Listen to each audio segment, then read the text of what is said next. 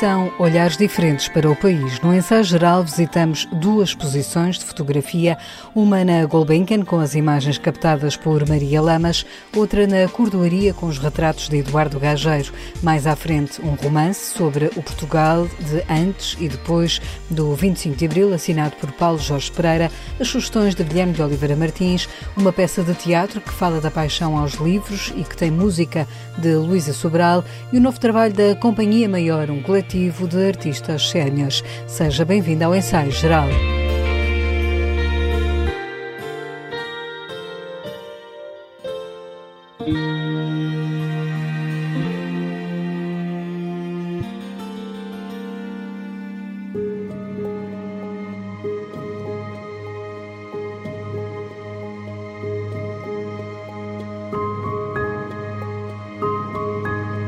Pela primeira vez são expostas em Portugal as fotografias de Maria Lamas, escritora, fotógrafa, jornalista, tradutora, autora do livro As Mulheres do Meu País, publicado há 76 anos.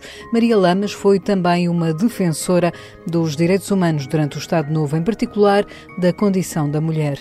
Na Biblioteca de Arte da Fundação Gulbenkian em Lisboa são mostradas 67 fotografias que Maria Lamas fez pelo país. Ela andou por Portugal de todas as maneiras, foi de comboio, foi de carro, foi de carroça, foi de burro, foi a pé, a sítios onde nunca ninguém tinha entrado eh, e de onde ninguém também tinha saído, aquelas aldeias perdidas nos confins de tais montes, viveu com elas, comia com elas, às vezes até dormia nas casas pobríssimas delas para ver as condições em que viviam e trabalhavam. Que mulher é essa que ela retrata que é diferente daquilo que ela própria Maria Lamas também era? Completamente diferente, embora ela tratou todas as mulheres, não é? E é claro que aquilo que nos impressiona mais, digamos, é a pobreza eh, de muitas delas e ela revolta-se até com um certo conformismo que notava nelas, porque elas diziam que nós somos escravas, e quer dizer, já a minha mãe foi, a minha avó também, e eu também sou. Era algo do destino, mas também encontrava mulheres admiráveis e procurava incutir-lhes, digamos, um determinado espírito de luta, creio eu, não é? De que poderiam ultrapassar muitas da, da, daquelas dificuldades. Na Gulbenkian, além das fotografias, vai também ver outras dimensões de Maria Lama, explica o curador Jorge Calado. Num dos núcleos da exposição é dedicado a Maria Lamas com objetos pessoais, está cá a sua máquina de escrever, estão cá vários retratos dela ela, por exemplo, só um, um pequeno pormenor, visitou a República da China e foi recebida por Zhou Enlai, que era o primeiro-ministro, e que lhe ofereceu um pequeno objeto que também está na exposição. Portanto, temos aqui uma celebração tripla: a mulher, a obra, nomeadamente o livro As Mulheres do Meu País, e também, evidentemente, e, e principalmente, as fotografias que ela foi fazendo ao longo de dois anos quando percorreu Portugal de les a les. Na página da Renascença, na internet, pode espreitar algumas das imagens da autoria de Maria Lamas e descobrir a sua modernidade. Tinha um, um sentido estético muito, muito, muito apurado. E, portanto, quando pega numa máquina, e era um caixote Kodak, dos mais simples, aquilo era só, como dizia o slogan, carregar no botão que a Kodak fazia o resto. Ela faz fotografias que eu olho para aquilo e acho que muitas delas são obras-primas. Na exposição, que pode visitar até 28 de maio, são incluídas também fotografias de Leão de Castro, Artur Pastor, Domingos Alvão, Maria Mendonça e Júlio Vidal. Será também lançado um catálogo com textos de Jorge Calado, Alexandre Pomar, Raquel Henriques da Silva e Alice Vieira.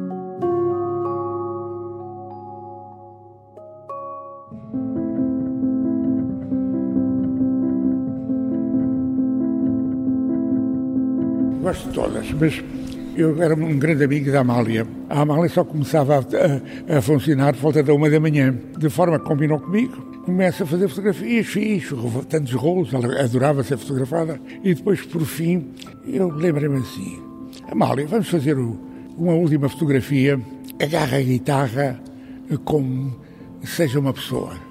É o seu amor. Amália, agora pense numa pessoa que gosto muito e agarra a guitarra. E então ela fez essa expressão fantástica. Eu, fim, com muito jeito, disse: Amália, vai desculpar, eu senti que você fez aquilo que eu lhe pedi. Em quem estava a pensar? Na minha mãe e em Deus. Já viu a expressão dela? Aos 88 anos, o fotógrafo Eduardo Gageiro recorda as histórias que cada fotografia guarda. Agora, cerca de 170 dessas fotos estão reunidas na exposição Factum, que inaugurou ontem e que fica patente até 5 de maio no Torreão Nascente da Cordoaria Nacional em Lisboa. Isto é a minha vida como diz agora fotojornalista, antigamente dizia-se fotógrafo de imprensa. É a minha vida, são 70 anos, devem ser 160 fotografias. Mas ao mesmo tempo eu fiz um livro com mais 100 fotografias que não estão aqui, em que contam a minha história toda desde 1950 a 2023. É um bocado a história de Portugal, são 70 anos. Desde o antigamente, começa com crianças, com problemas, e depois, depois as inundações, também de 67, e depois ao 25 de Abril, e depois as coisas mudam. Eu comecei a fazer a reforma agrária, comecei a fazer mais fotografias do Alentejo, tendo fotografias de Portugal inteiro, desde, desde o sul o, norte ao, sul. As imagens do 25 de abril de 74, os últimos dias do regime de Salazar, os retratos de figuras políticas e da cultura, imagens icónicas que Eduardo Gageiro retratou ao longo da vida e algumas são inéditas. Eu fui fotógrafo do general Ramalhia, convidaram-me e adorei conhecê-lo melhor. Viajei imenso durante esse período ele apresentava-me aos presidentes e de forma que eu tenho aí uma fotografia precisamente inédita dele e acho que ele não vai ficar zangado. As pessoas pensam que ele é um carrancudo, ele é a pessoa mais divertida do mundo, simplesmente, uma vez chamei-lhe a atenção e disse, oh, Sr. Presidente, vai, vai desculpar, as pessoas não o conhecem e dizem que o senhor tem sempre um cara de mal disposto. E diz-me ela assim, ó oh, oh, gajeiro, acha que quando estou a falar de coisas sérias fosse estar a rir-me? E é verdade. E então, para ver quem, quem ele é, afinal, tenho uma fotografia que as pessoas julgam ficar surpreendidas. Numa altura que ele estava de férias, na Rábida, tenho uma fotografia dele praticar o windsurf. É inédita essa. De forma que a outra face das pessoas foi que eu procurei captar com essas imagens. E tenho o Orson Welles, o Noreev, de forma que eh, espero que as pessoas gostem. Factum, Eduardo Gageira, exposição organizada pelas Galerias Municipais e GEAC por ocasião dos 50 anos do 25 de Abril, que pode ver até 5 de maio.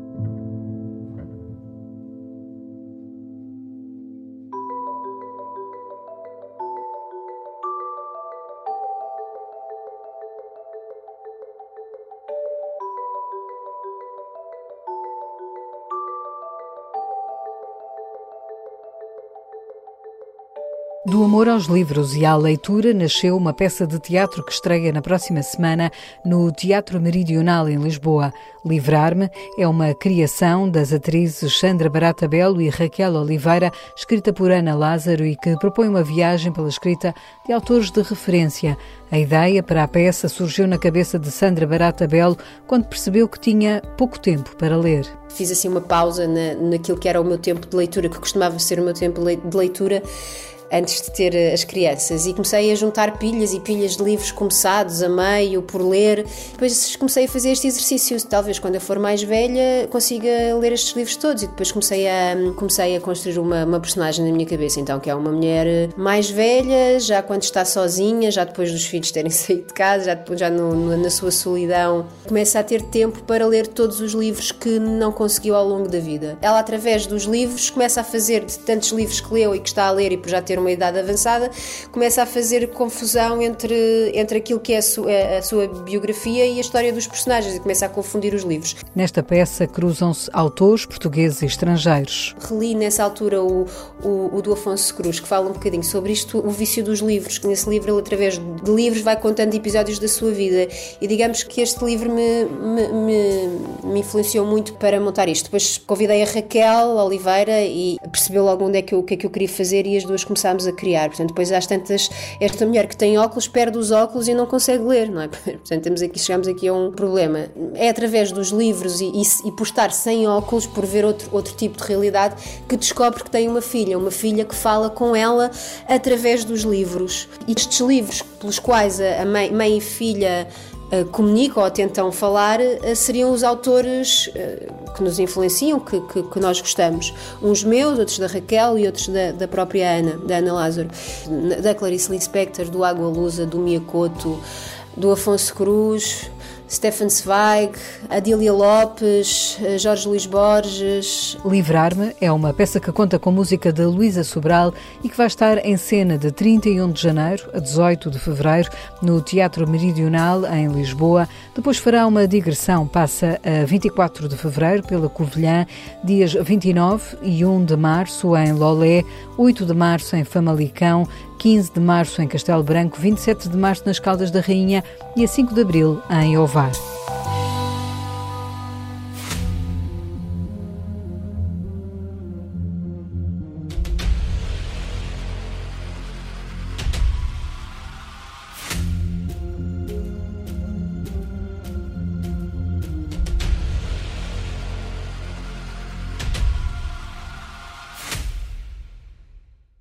No caminho para os 50 anos do 25 de Abril, há um livro que leva o leitor até Portugal antes e depois da Revolução.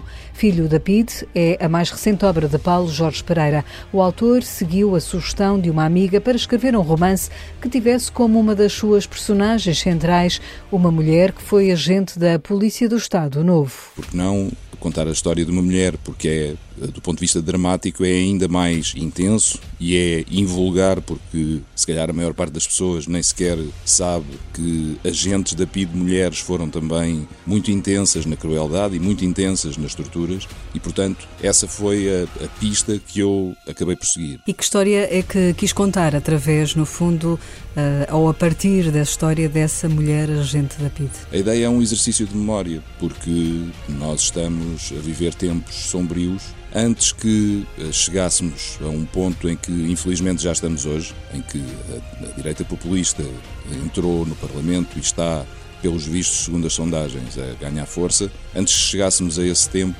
era importante que as pessoas percebessem o que é que aconteceu em Portugal antes do 25 de Abril, o que é que foram 48 anos de ditadura e, através desse exercício de memória, podíamos voltar a falar de coisas de que se fala pouco. Não se fala muito sobre aquilo que foi a ação da PIDE, não se fala muito sobre as marcas que ficaram da ditadura nos portugueses, e eu creio que cada vez é mais importante que se fale. Filho da PIDE é um livro que implicou investigação na Torre do Tombo, Museu do Aljube, Arquivo do Patriarcado, mas também na Hemeroteca. A ficção e a realidade misturam-se e Paulo Jorge Pereira quis com este livro deixar uma reflexão para os tempos atuais. É importante nós percebermos que, por mais cruéis que sejam os torturadores uh, da PIDE, estamos sempre a falar de pessoas. O que significa que é importante percebermos que em determinadas circunstâncias, num determinado tempo, num certo lugar, se calhar qualquer um de nós seria capaz de coisas próximas daquelas. E os tempos a que estamos a assistir mostram isso também. As atrocidades que estão a ser cometidas no mundo estão a ser cometidas por pessoas como nós. E por isso, essa é uma noção que nós devemos ter só todos nós é que podemos evitar que coisas dessas se repitam. A ficção ao serviço do pensamento, num livro com desfecho imprevisível, centrado na história de duas mulheres que partilham o tempo de 50 anos de vida. A ideia de partir do, do filho é uma espécie de subterfúgio, digamos assim, porque, na minha perspectiva, a história principal é a história que une e distancia duas mulheres ao longo do tempo. E é um período propositadamente de 50 anos, porque me pareceu que essa era uma distância suficientemente forte e pesada para que as pessoas pudessem perceber como as coisas são tão marcantes e não desaparecem apesar do tempo passar. É muito difícil alguém esquecer coisas como aquelas que, que aconteceram. Editado pela Caleidoscópio, Filho da PIDE vai ser apresentado dia 24 de fevereiro na Biblioteca de Alcântara e a 27 de março numa sessão na Fundação José Saramago.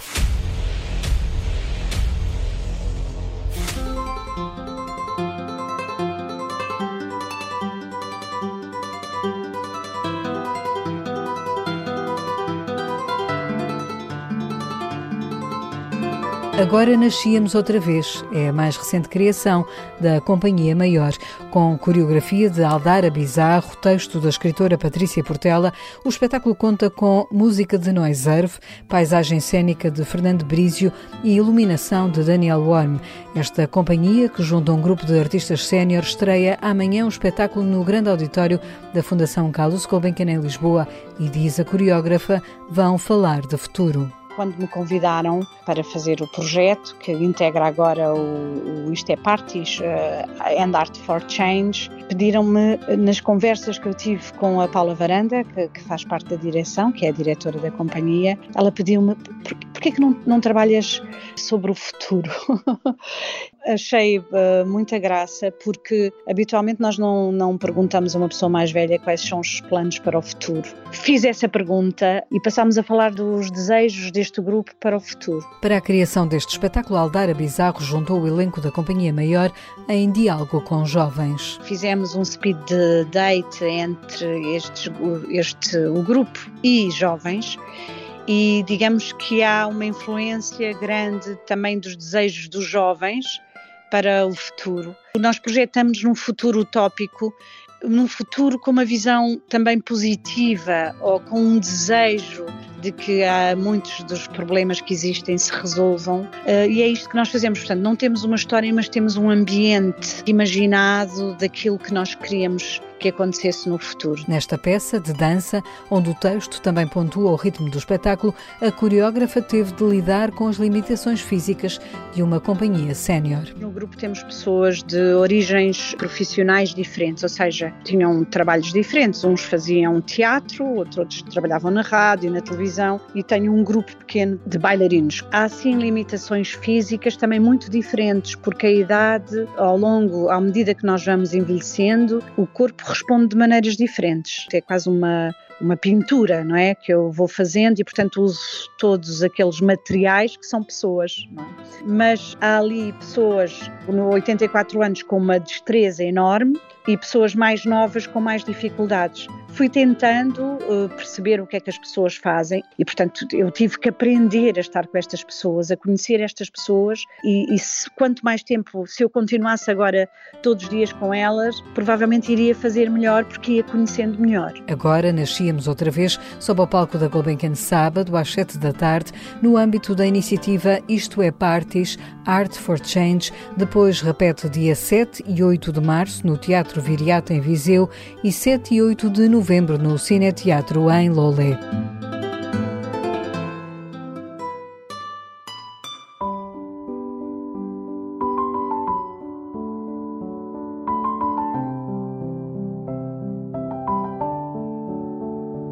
No ensaio geral, escutamos agora Guilherme de Oliveira Martins, o nosso colaborador do Centro Nacional de Cultura. Maria Lamas Está na Fundação Gulbenkian uma exposição que mostra pela primeira vez em Portugal a obra fotográfica da escritora, jornalista, pedagoga, investigadora, tradutora e também fotógrafa, lutadora pelos direitos humanos e cívicos em tempos de ditadura. Jorge Calado comissariou esta mostra que apresenta o lado criativo e artístico de quem publicou uma obra fundamental como Mulheres do Meu País. As fotografias revela não apenas grande sensibilidade e sentido de justiça, mas eh, igualmente vão ao encontro das mulheres portuguesas tal como viviam nos anos 50 do século XX, sendo publicado um catálogo bilingue com fotografias de Maria Lamas e textos de Jorge Calado, Alexandre Pomar, Raquel Henriques da Silva e Alice Vieira.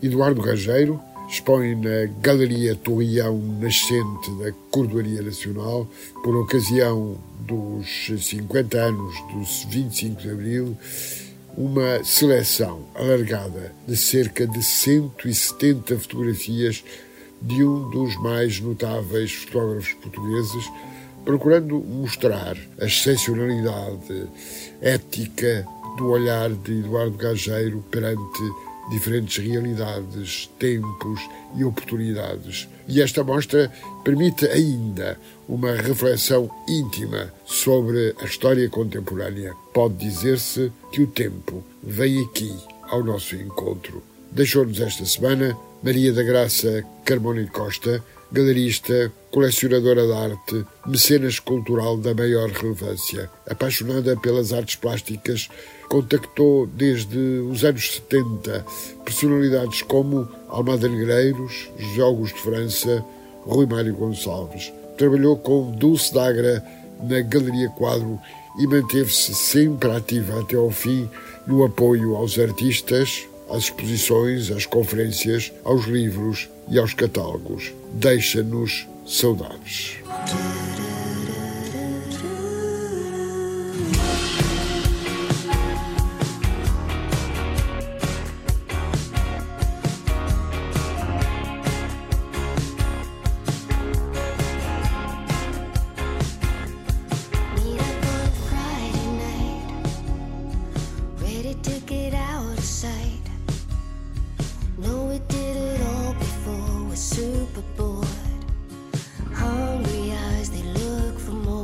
Chama-se Everyone. É o novo disco dos portugueses Best Use, que chegou esta semana às plataformas digitais e lojas físicas. É o terceiro álbum da dupla Catarina Salinas e Ed Rocha Gonçalves, que sobe ao palco da Casa da Música a 31 de janeiro.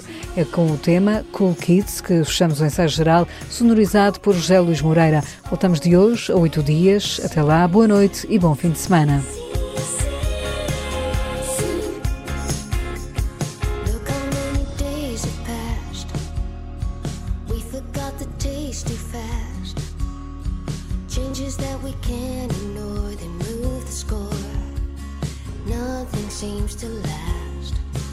We had a chance to write promises we kept tight, we will never lose the spark or break apart.